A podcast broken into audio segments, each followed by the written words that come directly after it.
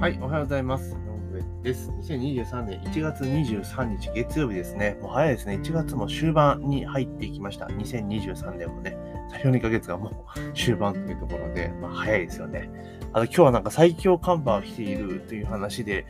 なんか我が家周辺もなんか雪が降るっていうようなね、大阪の北の方なんですけど、天気予報なんですけど、果たしてね、どうでしょうかというところで、まあ、とりあえず寒いなというところはあります。はい。で、今日なんですけれども、今日の話題はですね、え検索よりよりも質問力が大事、えー、Google が焦る理由もわかる、チャット GPT で調べた方が圧倒的に早い件ということで、まあ、今ね、すごく話題になっていチャット GPT ですね。えー、こちらについてね、まあ、前回引き続きちょっとね、お話をしていこうかなというふうに思っております。よろしくお願いいたします。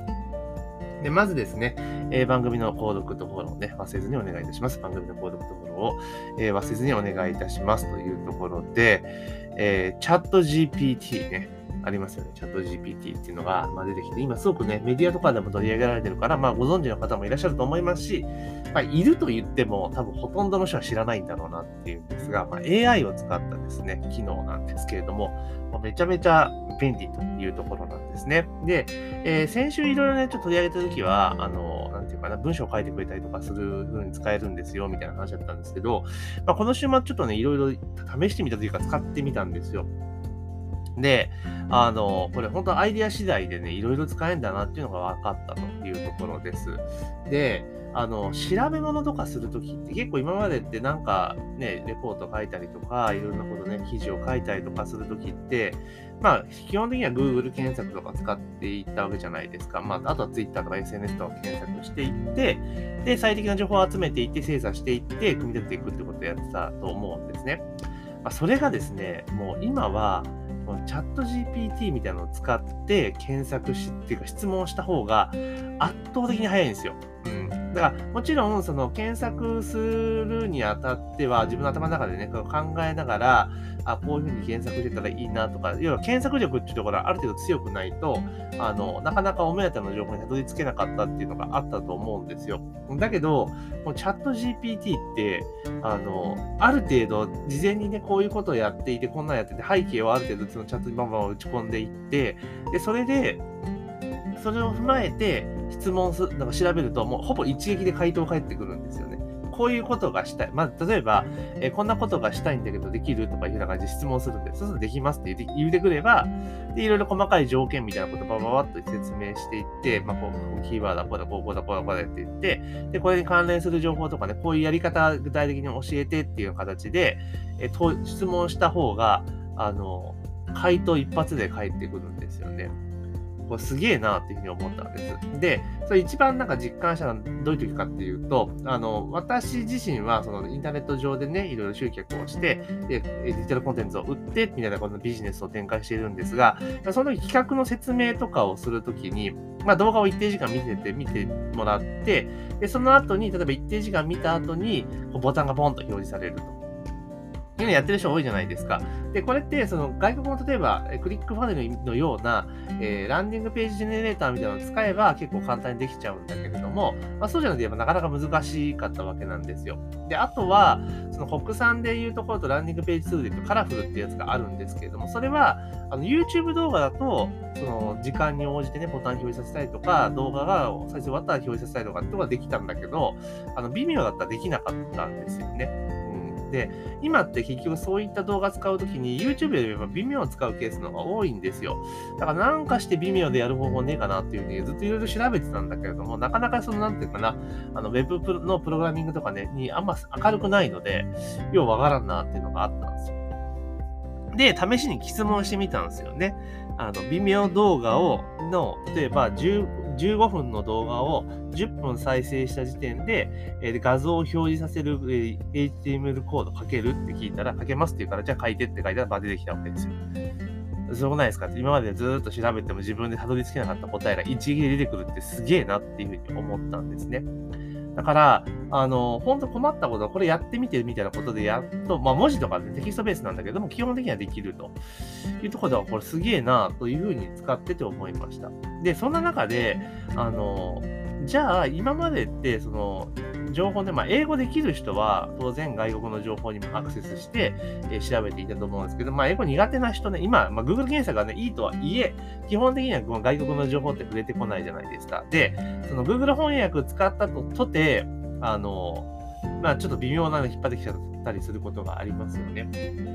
だけど、このチャット GPT って基本的には、あの、英語めちゃめちゃ早いんですよ、処理が。超早いんですよ。日本語だとやっぱ若干もたつくっていうところはあるんだけれども、英語だとささっと出てくるわけなんですね。ってことは外国の情報とかも拾いに行くことはできるわけですよ。で、指示することができるんですよ。例えば、えー、が英語圏のホニャララについて調べてくださいみたいなことができるわけですよ。で、例えばそれ仮に出力が英語だったとしても、じゃあ上の文章を日本語に訳して、翻訳してってやつで翻訳してくれるんですね。で、その翻訳の精度も、なんか Google 翻訳って、まあだいぶマシにはなってきたとはいえ、まだその、なんていうかな、英語の語順とかで、その、日本語に直されないじゃないですか。ね。だからちょっと読みにくいという、まあもちろん理解は取れ、内容は理解できるから問題ないんだけれども、なんか日本語に置き換えるってことがうまくできてないんですが、このチャット GPT 結構いい感じで、あの、ほぼ、ほぼじゃないけども、自然な日本語に近い形でアウトプットしてくれるんですよ。だからすげえ使いやすいわけなんですね。だから、外国の情報とかも、あの、引っ張ってこれるというか、うん、なんか、例えば私とかこうね、あの、いろいろなノウハウとかメソッドとかっていうのをどんどん作っていって発信しているタイプなので、やっぱりその、なんでよく言われるじゃないですか、アメリカで流行ってるものが数,、ね、数年ずれて日本に入ってくるってことを考えると、やっぱり海外の情報にアクセスしていて、それをさえね、と手早く手早く持ってきて実践するって結構有効な手法なんですよね。で、その時にやっぱり今まで英語ができないとっていうのがあったけれども、このチャット GPT 使えば、それも引っ張ってこれるっていうのがあるわけですよね。で、さっき言った通り、引っ張ってきたものを、えー、日本語に翻訳してもらって、で、情報がどんどん溜まっていくじゃないですか。じゃあ、それを元にちょっと整理して、ここの部分を要約してみたいな感じで、あの、ライティングまでね、昨日、前回までの話じゃないけど、できちゃうわけなんですよ。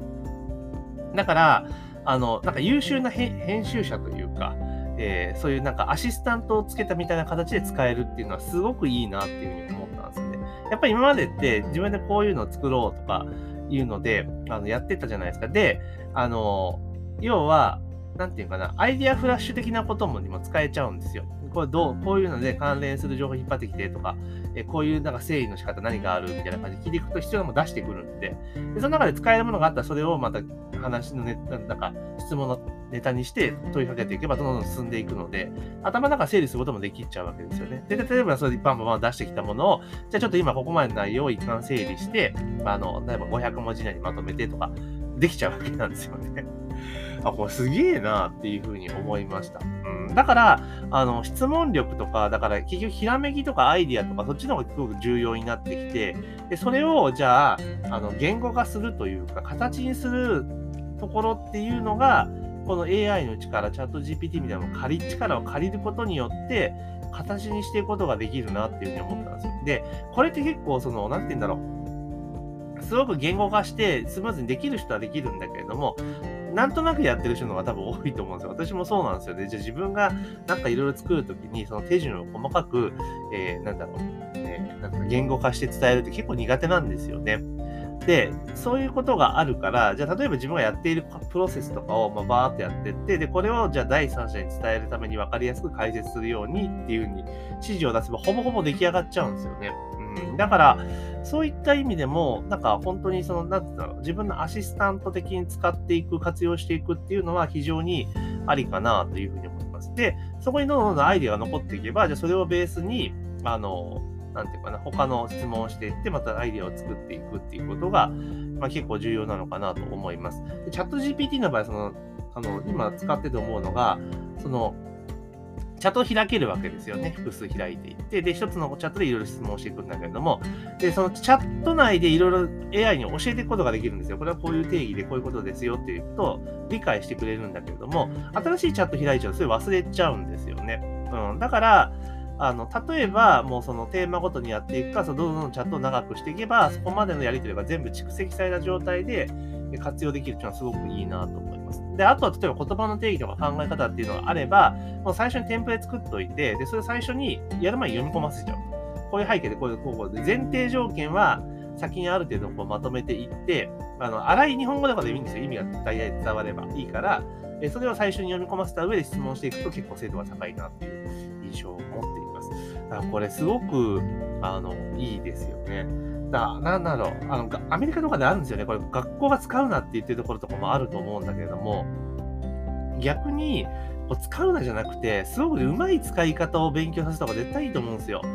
で、あの、子供たちの方が多分アイデアすごいので、逆に大人が想像もし得ない使い方っていうのを考えてきたりとかすると思うんですよね。だから、あの使わせないんじゃなくて、使わせる方が私はいいんじゃないかなっていうふうに思います。もちろん、そのね、これで使って論文を書くとか、えー、そういうのも出てくると思うんですよね。で、その、なんだろう、本、本文とかを、その、なんていうのかな、